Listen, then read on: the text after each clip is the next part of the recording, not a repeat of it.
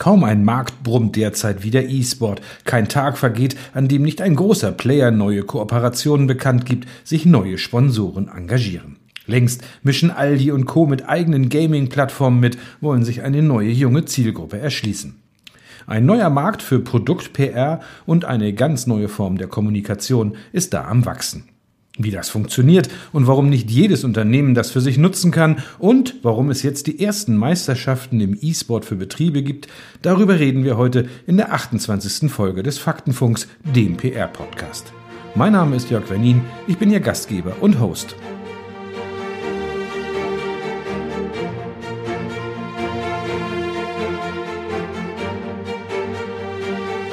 Laut einer Studie der Unternehmensberatung PwC mischen die Deutschen im Gaming-Markt ganz vorne mit. Nach den USA, China und Südkorea zählen sie inzwischen zu den Top 4 bei den Streamern und bei den Spielen. Experten schätzen, dass sich das Marktvolumen in den nächsten drei Jahren auf über 150 Millionen Euro steigern wird. Das haben inzwischen auch viele Firmen und Unternehmen erkannt. BMW sponsert schon länger die Szene, Lidl ist dabei und heute ist bekannt geworden, dass Aldi Nord und Aldi Süd gemeinschaftlich in den wachsenden Markt einsteigen. Der Aldi Gaming TV-Kanal auf Twitch, das ist die neue Plattform des Handelsriesen, um die junge Zielgruppe abzuholen. Darüber wollen wir heute reden. Unser Gast ist Sebastian Lampe, Leiter der United Cyberspaces hier in Hamburg auf der Reeperbahn und verantwortlich für ein ganz interessantes E-Sport-Projekt, nämlich Betriebssport. Herr Lampe, Sebastian, Betriebssport klingt jetzt nach durchgeschwitzten weißen Unterhemden, nach Kegeln und viel Bier. Warum kommt jetzt der E-Sport in die Betriebe? Ja, moin erstmal. Ähm das ist eine gute Frage, die sich ganz gut darstellen lässt darüber, wie jung Betriebe auch werden. Ob es jetzt äh, Auszubildende sind oder eben auch jüngere Mitarbeiter. Ne? Man wächst ja nach. Ähm, und in diesen Bereichen wird eben auch viel gespielt. Ne? Die jüngeren Mitarbeiter spielen viel, ähm, nicht nur E-Sport, sondern eben auch an der Konsole und ähnliches. Und äh, dann ist es auch klar, dass dort der Breitensport eher verschwindet und so ein bisschen das Gaming in den Vordergrund gerät. Und dann war für uns klar, äh, lohnt es sich, da Betriebs-E-Sport mal anzugehen. Also ist das eine Möglichkeit für das Recruitment, Human Resources, auch neue Mitarbeiter zu werben? Ich glaube schon. Die, ähm, was man gut sehen kann, ist, dass die Jüngeren äh, gerne so Incentives haben, wenn sie sich entscheiden, ob sie zu einer Firma gehen oder nicht. Ob es jetzt ist, dass man irgendwie ein Fahrrad bekommt oder ob man tatsächlich ein bisschen Cash bekommt, wie auch immer. Äh, und ein Incentive kann eben auch sein, dass man einen, einen Betriebssport anbietet, der eben genau diese Lücke schließt, nämlich Betriebs-E-Sport zu sein, wo man sagt, du kannst nicht nur bei uns Fußball spielen, du kannst bei uns auch ähm, E-Sport leben. Wie war denn so die Resonanz? Wie viele Anmeldungen gab es und wer spielt mit? Bei uns in der Betriebs-E-Sport-Liga war der ähm, Resonanzfaktor relativ groß. Wir haben ziemlich viel Aufmerksamkeit damit gewonnen und auch viele Firmen haben grundsätzliches Interesse bekundet. Ich äh, glaube, dass aufgrund der Tatsache, dass wir noch nicht so lange dabei sind, ähm, dann die schlussendliche Anmeldung für viele noch so der letzte, die letzte Hürde war, die sie nicht nehmen wollten. Und darum starten wir jetzt in Anführungsstrichen nur mit zehn Teams. Ja, aber wer spielt denn mit? Äh, unter anderem spielt die SG Stern mit, ähm, von Daimler, die beziehungsweise Mercedes, ähm, die Betriebssportgemeinschaft, die Helm AG ist dabei, Notebooks Billiger ist dabei und eben, ja, Faktenkonto ist auch dabei. Ja, wir sind auch dabei, genau. Ähm, immer mehr Hersteller von Markenartikeln entdecken ja den E-Sport gerade für sich. Wie funktioniert hier so ein Sponsoring? Heute habe ich gelesen, dass Ben Jerry's gerade beim FC St. Pauli eingestiegen ist ähm, und da die Fußballmannschaft im E-Sport sponsort. Wie funktioniert das? Ich glaube, das funktioniert vor allem über Glaubwürdigkeit. Also ich kann kein altes Produkt nehmen und einfach sagen, ich platziere das jetzt hier im E-Sport, sondern meine Produkte müssen auch in gewisser Weise passen.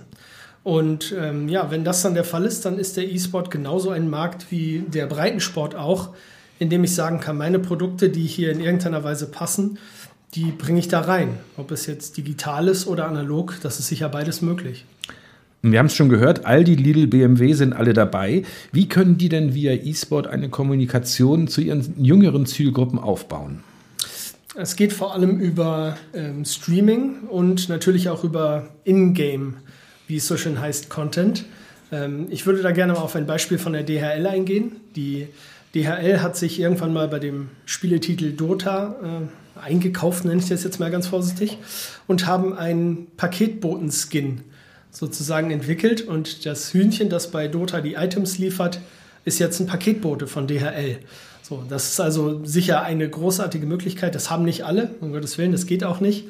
Ähm, aber man sieht, da ist so kluger geisteserfinderisch, äh, Möglichkeiten sind da. Also schon eine, äh, eine Aufmerksamkeit, dass der jetzt der DHL-Paketbote, also sagen wir mal, auf wie viel tausenden Geräten läuft und äh, Pakete zustellt? Wie kann man sich das vorstellen? Ähm, ich würde mal sagen, europaweit läuft er auf zwischen 100 und 500.000 Geräten hin und her und stellt kleine Päckchen zu. Na, das ist ja eine hohe Aufmerksamkeit. Ähm, die große Sportfirma Adidas ist auch dabei und ist jetzt mit dem größten E-Sport-Anbieter G2 sozusagen eine Kooperation eingegangen. Es gibt ein extra Shirt für den Player auf dem Markt. Wer wird Ihrer Meinung dann noch einsteigen und was bedeutet das, wenn so ein großer Player wie G2 mit Adidas zusammengeht? Ja, also ähm, die zweite Frage zuerst. Ich bin der festen Überzeugung, dass der E-Sport noch viel weiter wachsen wird und Organisationen wie G2 oder auch die Unicorns of Love hier aus Hamburg ähm, da große Vorreiter sind. G2 hingegen hat ähm, sehr viel Power und die kann man zu Recht auch als den FC Bayern des E-Sports bezeichnen. Ähm, da ist es nur ganz logisch, dass Unternehmen, die dort eine neue Sparte sehen, natürlich versuchen, bei Sponsorings gleich mit vorne dabei zu sein. Und das lohnt sich für Adidas eben auch. Und auf die erste Frage, ich glaube, ist für alle Unternehmen, die in irgendeiner Weise Artikel erstellen oder Dienstleistungen verkaufen, die äh, im Sportbereich möglich sind, die auch im E-Sport-Bereich möglich sind oder aber die grundsätzlich von Menschen genutzt werden. Ne? Da sind wir wieder bei Aldi und Lidl. Ähm, natürlich ist im täglichen Bedarf alles möglich. Die haben die Möglichkeit, Werbefläche ähm, zu nutzen im E-Sport. Lohnt sich das denn auch für kleine und mittelständische Unternehmen? Ich sag mal jetzt, ähm, Hareiko ist ein Sponsor beim HSV, macht die Stadionwurst. Hätten diese eine Möglichkeit, auch da im E-Sport einzusteigen? Da gibt es ja keine Stadionwurst. Ja, das ist äh, ein sehr guter Punkt. Ähm, das kommt darauf an, was für eine Zielgruppe die erreichen wollen. Ähm, ich weiß jetzt nicht genau, ich würde mal annehmen, Hareiko ist äh, deutschlandweit unterwegs. Kleine und mittelständische Unternehmen, das klingt immer so ein bisschen nach, wir agieren nur in unserer Stadt, in unserem Landkreis. Ähm, und der E-Sport ist global. Und selbst wenn ich sage, ich habe nur deutschen E-Sport, in dem ich versuche, ähm, als Werbemarke aufzutreten, dann muss man trotzdem bedenken, ich kann dadurch kaum sagen, ich möchte nur Hamburg oder nur München oder vielleicht sogar nur Region Osnabrück, sage ich jetzt mal, was einfach noch ein bisschen kleiner ist. Denn E-Sportler sind von ihrem PC aus und der kann sonst wo stehen aktiv.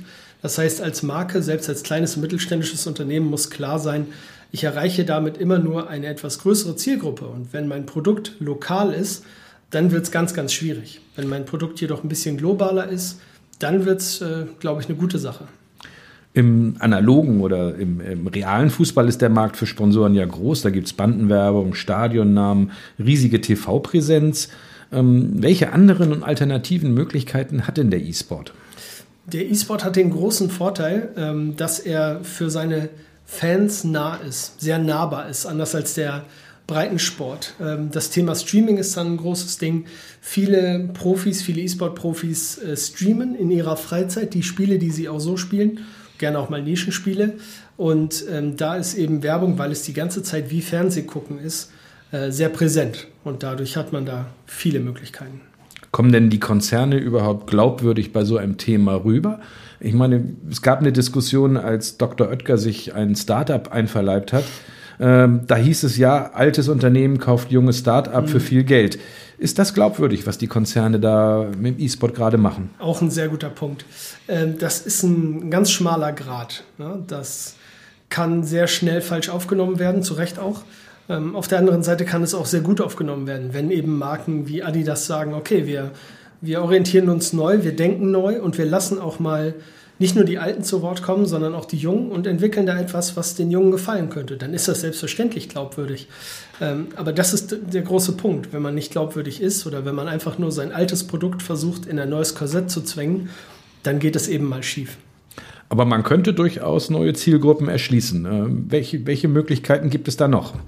Das glaube ich ganz sicher. Ähm, das ist, glaube ich, eher eine Produktfrage als eine Möglichkeitsfrage. Im E-Sport der komplett digital ist, ist alles möglich. Sei es Streaming, sei es In-Game, ähm, Designwerbung, sei es über Skins, über andere Plattformen. Das ist so vielfältig, äh, das kann man in der Kürze gar nicht äh, entwickeln oder dar darstellen. Ähm, das Wichtigste ist, glaube ich, dass die Produkte passend sind und dass diese Produkte, auch wenn sie älter sind, neu entwickelt werden. Also ich muss nicht die Wurst neu entwickeln, aber ähm, es ist doch die Frage, kann ich die Wurst als Stadionwurst verkaufen oder muss ich sagen, brutzel dir die zu Hause in deinem äh, eigenen vier Wänden? Mhm.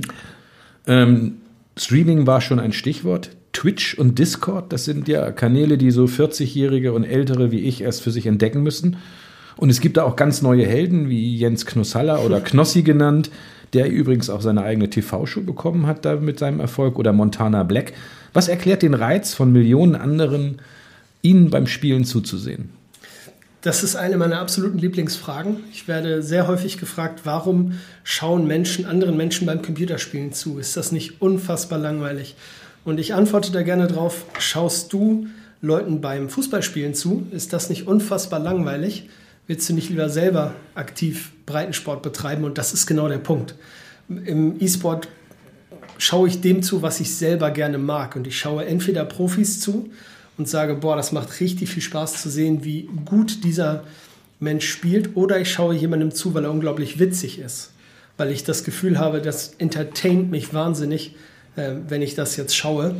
Und das ist genau das gleiche, wie wir es vom analogen Fernsehen kennen, nur auf digitalen Plattformen. Ist denn auch eine Interaktion möglich von den Zuschauern mit den Helden dann? Ja, äh, tatsächlich sind wir wieder bei dem Thema, das ist so nahbar. Äh, es gibt im, bei Twitch dieses, diese Chat-Funktion, die wahnsinnig viel genutzt wird. Und auch da kann es natürlich sein, dass der Streamer auf einen Kommentar aufmerksam wird, auf den er eingeht, weil er das witzig findet. Das ist bei kleinen Streamern, die eine Followerschaft von 100 bis 500 haben, natürlich noch viel einfacher, als wenn es ein Knossi mit 500.000 oder noch mehr gleichzeitigen Viewern ist. Da kann man auf die Kommentare ja gar nicht mehr eingehen, faktisch. Welche PR- und Kommunikationsaktivitäten könnte man sich denn hier in der Zukunft vorstellen?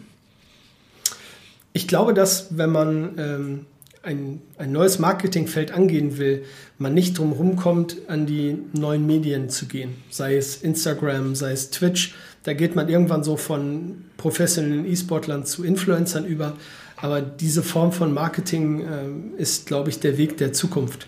Und äh, sowohl im Twitch-Stream als auch als Markenbotschafter, äh, das sind für mich die Wege, die im Marketing zukunftsweisend sind. Ja, Sebastian, vielen, vielen Dank. Am 14. Februar geht's los mit dem E-Sport in den Betrieben. Das Faktenkontor ist dabei mit einem kleinen Team, zwei Mann. Ähm, mal ganz ehrlich, wie sind unsere Chancen? Jetzt, wo ich den Kollegen kennengelernt habe und so ein bisschen gehört habe, was er macht, würde ich sagen, ziemlich gut. Aber da sind sicherlich ein paar Überraschungsteams dabei, denn bei den großen Unternehmen ist der ein oder andere sicherlich ein deftiger Hobbyzocker. Also schauen wir mal. Dann werden wir ja sehen, über die Ereignisse und Ergebnisse werden wir berichten. Das war Folge 28 im Faktenfunk, dem PR-Podcast. Freuen Sie sich auch auf die nächste Folge. Da beschäftigen wir uns mit dem Deutschen Fußballbund und seiner Krise in der Kommunikation. Wir sprechen mit einem Experten der Sporthochschule Köln. Mein Name ist Jörg Wernin, Ihr Gastgeber und Host im Faktenfunk. Bleiben Sie neugierig.